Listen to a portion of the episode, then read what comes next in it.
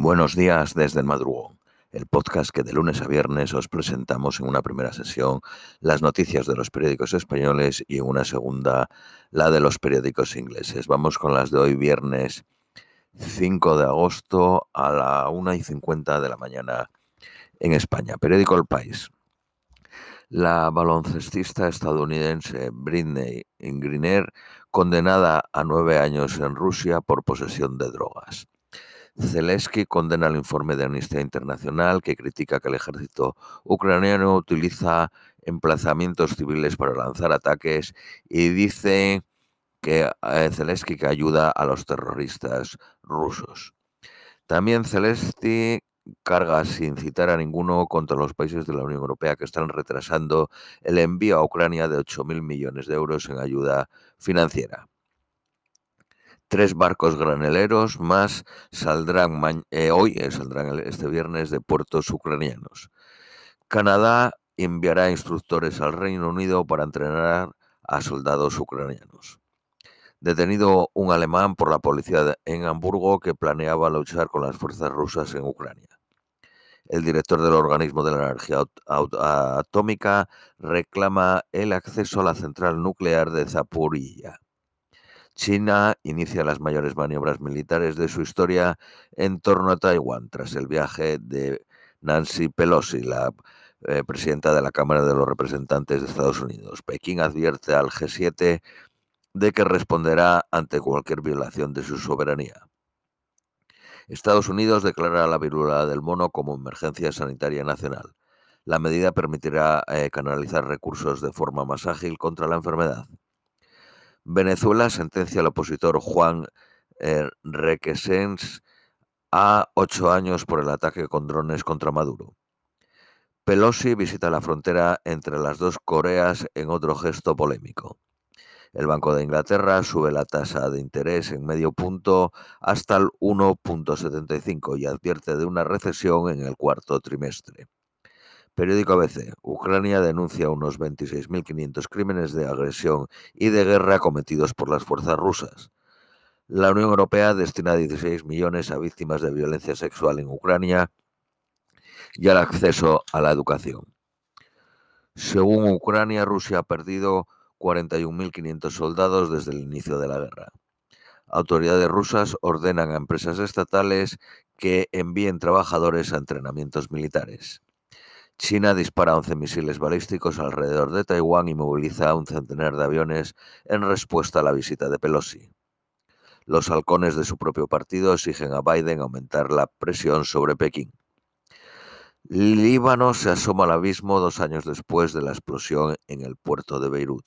La crisis económica y política se ha agravado tras las elecciones de mayo en un país que llegó a ser considerado en el pasado la Suiza de Oriente Próximo. Periódico El Economista. La banca deja de cobrar a las empresas por los depósitos de dinero después de tres años. La constructora ACS crece en Canadá con el contrato para un tren ligero de 3.750 millones. Iberdrola operará el primer megaparque eólico marino de Estados Unidos, ubicado en Rhode Island. Abastecerá a 400.000 hogares y generará 3.600 puestos de trabajo.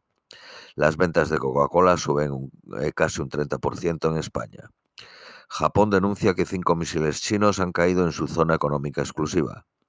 El Banco Central Europeo alerta de un mayor temor a la recesión entre los empresarios.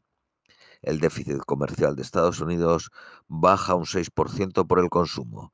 Periódico Cinco Días. Estados Unidos amenaza con boicotear a la empresa IMTC, el principal fabricante chino de chips de memoria, que anunció este miércoles una nueva tecnología de chips de memoria que le ayudaría a alcanzar a sus rivales estadounidenses.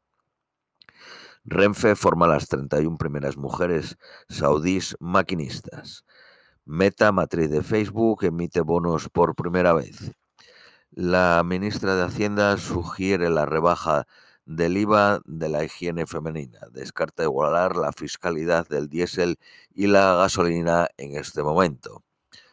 Francia sube un 4% las pensiones y bonifica los carburantes 30 céntimos el litro. Vamos con las noticias. No, vamos con la razón internacional. El G7 y la Unión Europea condenan las maniobras chinas y tienen una escalada del conflicto. Temen una escalada del conflicto. Irán reanuda las ejecuciones públicas. Las penas de muerte se han doblado en el primer semestre de 2022 con respecto al año pasado, cuando se registraron 314 sentencias.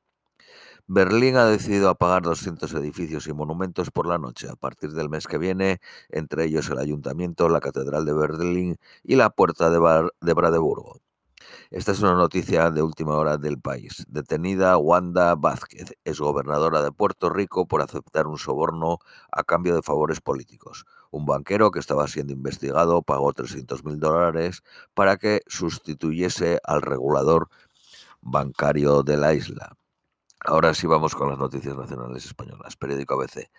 La carga de deuda pública por habitante se dispara un 26% en solo cinco años. La cifra por hogar ha pasado de 57.400 euros a casi 72.000, en una escalada de gasto favorecido por el aplazamiento de las reglas fiscales dictadas por Bruselas. El gobierno retarda las resoluciones del debate del Estado de la Nación, que fueron 61 resoluciones, entre ellas su plan para reforzar la atención primaria sanitaria, la recuperación de los servicios eh, ferroviarios a niveles previos a la pandemia. Moncloa se limitará a subrayar que están en marcha, pero el PP, el Partido Popular, duda que se cumplan. Génova acusa al presidente de ajustar su plan de ahorro a las elecciones. Bosch rechaza el plan energético del gobierno y pide convocar al Consejo de Seguridad Nacional. Aumenta la inmigración ilegal a pesar del giro político del Sánchez sobre Sáhara. Primeras muertes en España por hepatitis de origen desconocido. Las víctimas son un bebé de 15 meses y un niño de 6 años. Completado el mapa genético de la leucemia eh, más común. Los reyes abren por primera vez el palacio para recibir a la sociedad balear en un acto marcado por la presencia de Doña Sofía, la madre del rey. Eh, periódico El País. Urcuyu sobre el decreto de ahorro energético. El gobierno podría haber tenido más en cuenta a las comunidades autónomas. Según el Partido Popular, Sánchez perjudica a Madrid. Según el PSOE, Ayuso actúa como Donald Trump. Miles de vecinos de Sevilla explotan contra Endesa, la empresa energética, tras soportar olas de calor con cortes de energía de hasta 16 horas al día. Periódico La Razón. Defensa permitirá jurar bandera a los incapacitados por sentencia judicial. Augurios de escasez. Al hielo le seguirán la leche y el pollo.